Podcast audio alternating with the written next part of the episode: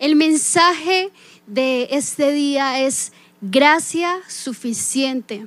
Y quiero que nosotros podamos ir a el libro de Filipenses 3, desde el versículo 7 en adelante. Yo les voy a leer.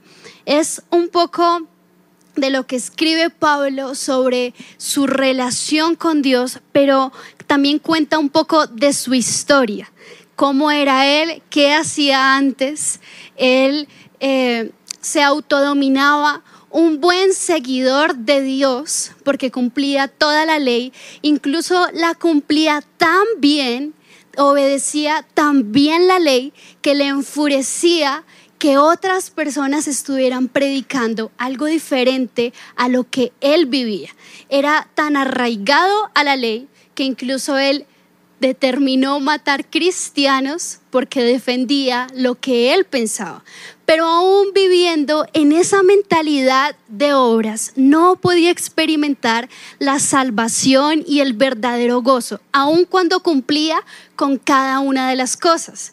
Y creo que cuando venimos a la iglesia, cuando somos parte de un ministerio, cuando le servimos al Señor, es muy fácil pensar que nosotros estamos viviendo el evangelio correcto y aún en esta época de las redes sociales defendemos nuestra fe, defendemos nuestros principios, vivimos de una manera, pero realmente no sabemos si estamos viviendo en la gracia o estamos viviendo bajo la mentalidad de obras. Y como les dije al principio, esto fue algo que primero Dios habló a mi corazón. Eh, en la vida de Pablo, él nos cuenta cómo él estaba convencido de que vivía una vida que le agradaba a Dios, porque él hacía todo lo que estaba en sus fuerzas para agradar a Dios de esta manera. Pero acá en Filipenses 3, voy a leer desde el verso 7, en la versión PDT dice, en esa época pensaba que todo eso era muy valioso, pero gracias a Cristo ahora sé que eso no tiene ningún valor. Es más, creo que nada vale la pena comparado con el invaluable bien de conocer a Jesucristo, mi Señor. Por Cristo he abandonado todo lo que creía haber alcanzado. Ahora considero que todo aquello era basura con tal de lograr a Cristo. En Él soy aprobado por Dios. No es que yo mismo me doy aprobación por lo que dice la ley, sino que Dios me aprueba por la fe en Cristo. La aprobación viene de Dios por la fe. Lo que quiero es conocer a Cristo y experimentar el poder de su resurrección. Quiero compartir con Él sus sufrimientos. También quisiera ser como Él en su muerte y de alguna manera poder alcanzar la resurrección de los muertos. Y quiero que me acompañes y que podamos orar juntos, que en esta tarde el Espíritu Santo abra lo profundo de nuestro corazón. Espíritu Santo, hoy nos ponemos en quietud, aquietamos nuestros pensamientos y te pedimos, Espíritu Santo, que hables a lo profundo de nuestro corazón, que la semilla de tu palabra sea sembrada en esa buena tierra que ha sido limpiada por ti y que podamos dar fruto al ciento por uno con esta palabra que hoy tú quieres plantar en nuestro corazón. Muévete, Espíritu Santo, y convéncenos, oramos en el nombre de Jesús Amén y amén. Cuando empezamos el año, comenzamos con varios deseos en nuestro corazón, hacemos nuestra cartelera de sueños, tenemos varias metas, varios retos, comenzamos este año con la rema de fructificar y nuestra meta es voy a hacer, hacer, hacer, hacer, hacer, hacer. Pero cuando nosotros dejamos de vivir la vida cristiana como realmente la tenemos que vivir, cada una de esas metas se comienzan a convertir en una carga y no en un deleite, que es lo que Dios quiere que nosotros experimentemos en el momento de alcanzar cada una de esas metas y cada uno de esos proyectos. Pero Dios en esta tarde quiere hablar a lo profundo de nuestro corazón sobre lo que realmente Él está esperando de nosotros. Cuando Pablo dice que en Él es aprobado, en Cristo es aprobado, después de que toda su vida había cumplido con muchos requisitos para ser aprobado con Dios, de un momento a otro tiene un encuentro con Jesús y Él mismo dice, no necesito hacer nada para ser aprobado por Dios, simplemente creer en Jesucristo, entonces toda la historia cambia y aún uno de los líderes más fuertes de la ley comienza a tener una convicción de que simplemente tiene que creer en Jesucristo para ser aprobado.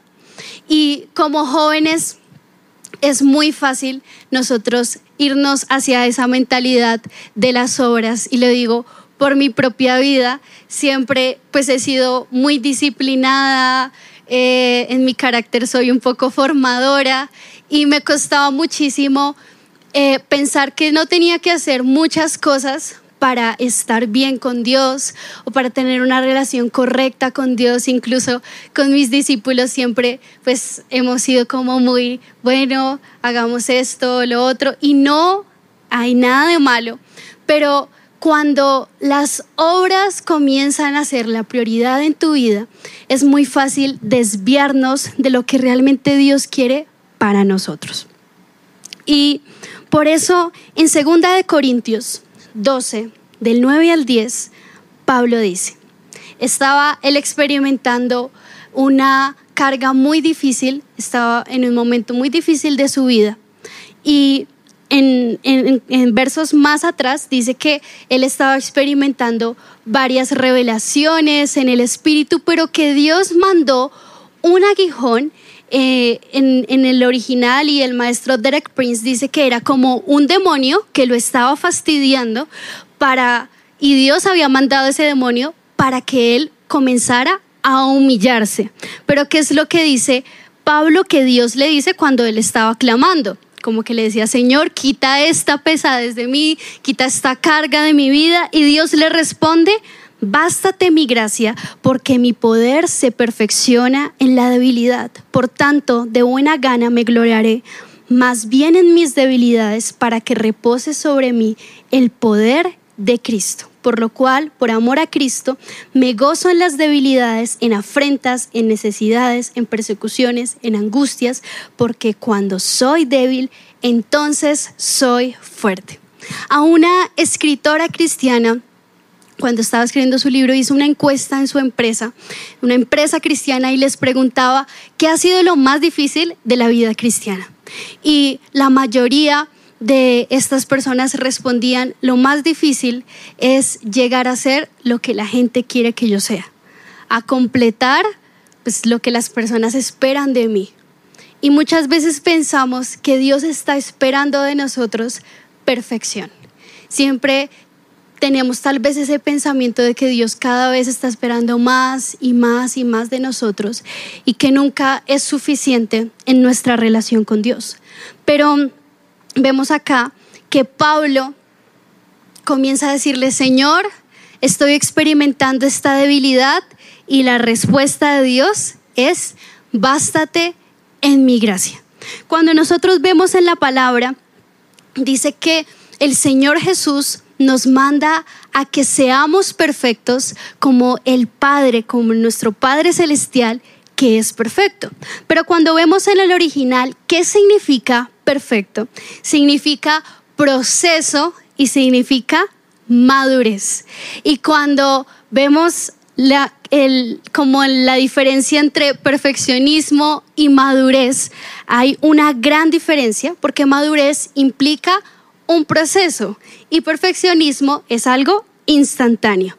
Pero hoy Dios te dice que Él te está llevando por un proceso para alcanzar la madurez y muchas veces hay una carga muy grande en la vida cristiana cuando creemos que tenemos que ser perfectos instantáneamente, pero no entrar en ese proceso de la gracia. Ahora, antes de que viniera Jesús, había una cultura en el pueblo de Israel que era de la, de la mentalidad de la ley, como les estaba diciendo. Pero los fariseos estaban acostumbrados a ser obras perfectas con corazones incorrectos.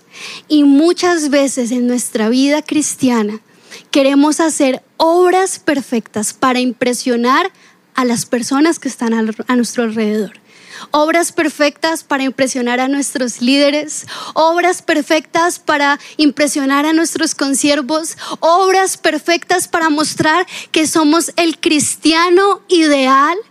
Siempre que tu líder te pregunta, ¿y cómo estás? Todo bien. Siempre que hay algo en tu corazón, tú prefieres responder, todo bien, porque nadie puede saber que hay luchas en mi vida si ya llevo tanto tiempo de cristiano. Pero acá el Señor Jesús cuando viene y ve cómo los fariseos están llevando la palabra de Dios, se da cuenta que ellos tienen corazones incorrectos a pesar de que hacen buenas obras.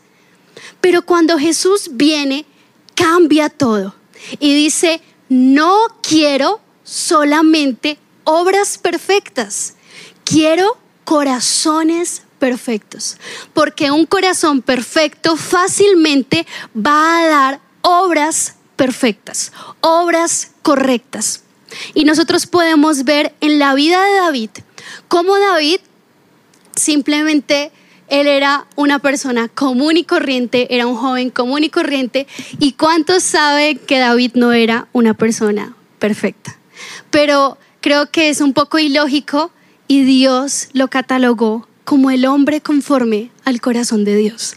No porque hacía obras perfectas, no porque él siempre respondía de acuerdo como él creía que tenía que responder o como todos lo esperaban que tenía que responder un rey, una persona que estaba en autoridad, sino porque David tenía un corazón conforme al de Dios. ¿Y cuál es el corazón? Conforme al de Dios.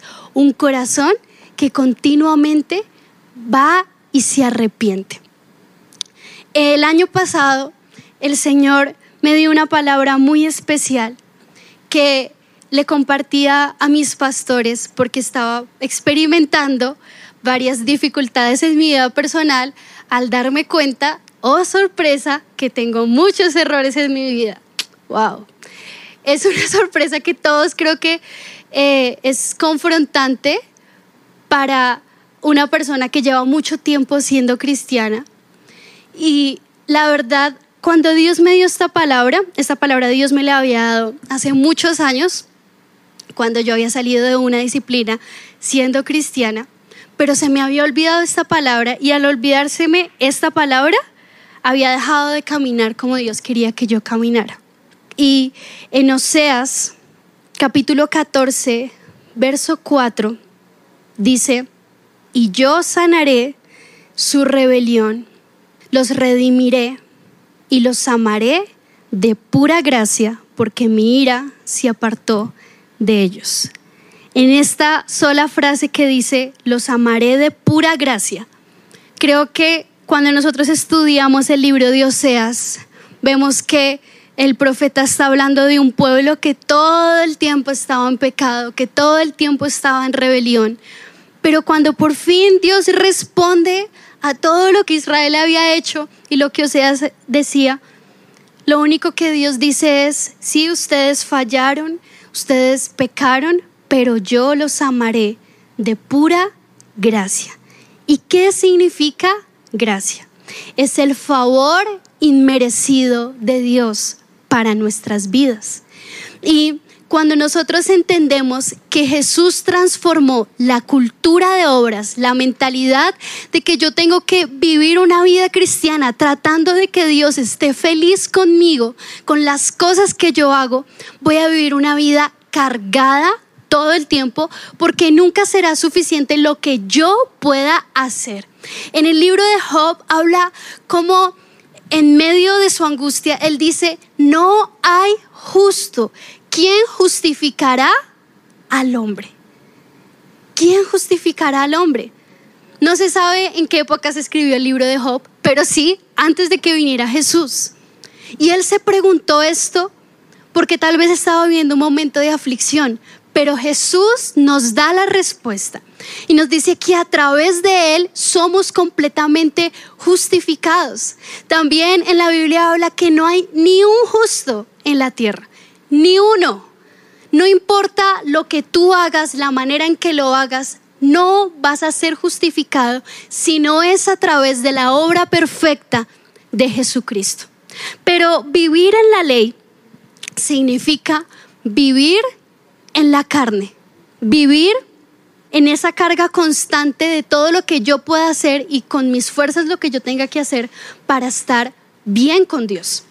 Y en el libro de Gálatas, en el capítulo 5, en el verso 16 dice, digo pues, andad en el Espíritu y no satisfagáis los deseos de la carne, porque el deseo de la carne es contra el Espíritu y el del Espíritu contra la carne, y estos se oponen entre sí para que no hagáis lo que queréis hacer.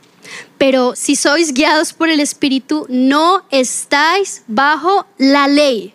Si somos guiados por el Espíritu Santo, no tenemos que hacer obras para llegar al Padre. No tenemos que hacer nada para llegar a nuestro Dios. Cuando nosotros determinamos en nuestro corazón que va a ser por nuestras fuerzas, que va a ser por lo que nosotros hagamos, que vamos a llegar a Dios, estamos poniendo en poco la obra de la cruz. Estamos poniendo en poco la gracia de Dios. Y Pablo era un apóstol, un gran pastor, un hombre que había levantado demasiadas iglesias y aún así Dios le había dicho que mi gracia te baste.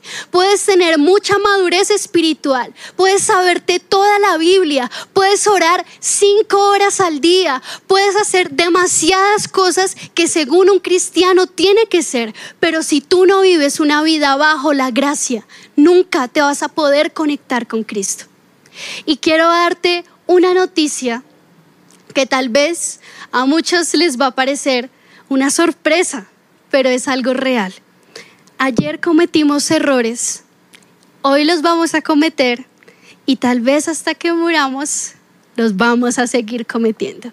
Wow, es una gran sorpresa, pero creo que muchas veces no se habla de esto en la vida cristiana. Somos humanos, cometemos errores. Y por esa razón Dios nos dio su gracia envió a su Hijo para depender completamente de Él. Entonces, ¿qué es caminar en la ley? Caminar en la carne. Pero ¿qué es caminar en la gracia?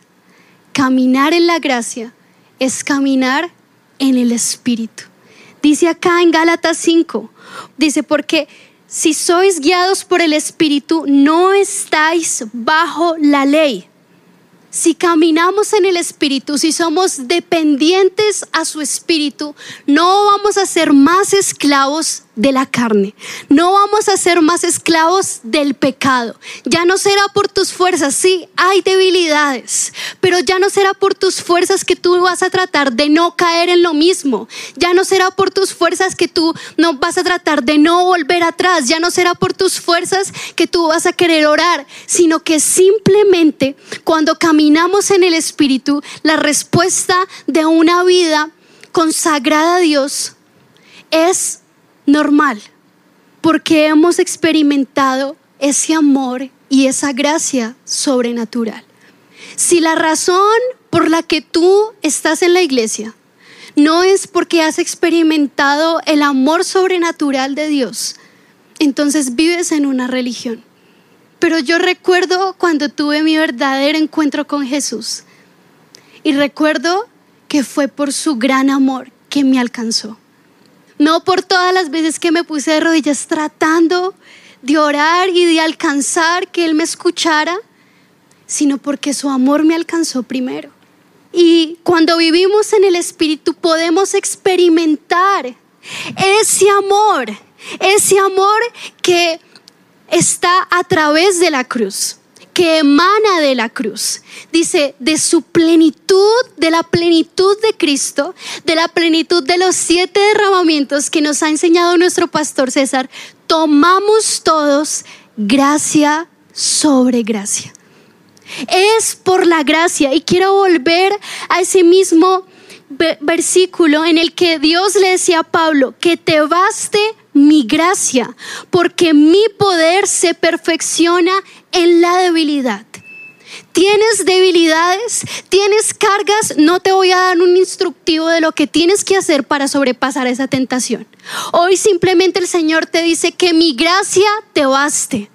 Que la cruz te baste, que mi sangre te baste. Quieres conquistar en este año cada uno de los sueños que Dios ha puesto en tu corazón. Tienes que hacerlo bajo la gracia. Para vivir bajo la gracia hay algo que Dios pide en nuestras vidas y es dependencia total al Espíritu Santo. Una persona que no depende del Espíritu Santo depende de las obras, de lo que tú hagas. Entonces, si yo no dependo del poder sobrenatural en este momento del Espíritu Santo tengo que gritar mucho, decir muchas palabras elocuentes para tocar tu corazón y wow, que te digas tremenda predicadora. A mí no me importa lo que tú pienses si yo predico bien o mal. Pero si dependo del Espíritu Santo, Él ahora mismo va a tocar tu corazón, va a traer convicción y las convicciones son las que transforman vidas.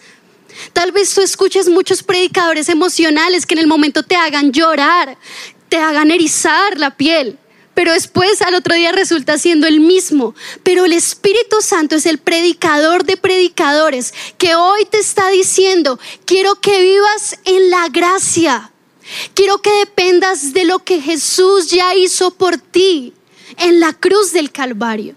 Quiero que dependas de mi espíritu.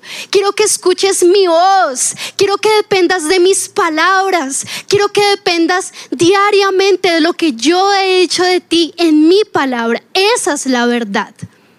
Es muy fácil que como cristianos veamos un blog de cómo hacer mi devocional, tres puntos, y pienso que como ya lo hice, entonces Dios me ama. Pero Dios te está diciendo, si tú miras la cruz, te entregas a Jesús, decides rendir tu vida completamente a mi espíritu, ahí vamos a tener una relación real tú y yo. Yo te voy a enseñar cómo orar. Yo te voy a enseñar cómo conquistar. Yo te voy a enseñar los sueños que tengo para tu vida. Es por gracia. Y Pablo respondió, a lo que Dios le dijo. Por tanto, de buena gana me gloriaré más bien en mis debilidades, para que repose sobre mí el poder de Cristo. ¿Sabes la razón por la que la gracia existe? Para darle gloria a Cristo. La razón por la que las obras existían era para darle gloria al hombre. ¡Wow! ¡Qué pastor! ¡Wow! Mira tan perfecto. ¡Wow! Mira qué cristiano y nos enfocamos solo en el hombre, pero cuando vivimos en la gracia nos enfocamos solo en Cristo. Que este 2021 sea el año de vivir en la gracia, enfocados en la gracia, con nuestros ojos puestos en Cristo, con nuestros ojos puestos en su resurrección, en su sangre, en su espíritu, y que de esa misma manera nuestra vida hable más que las palabras y que lo que yo pueda hacer.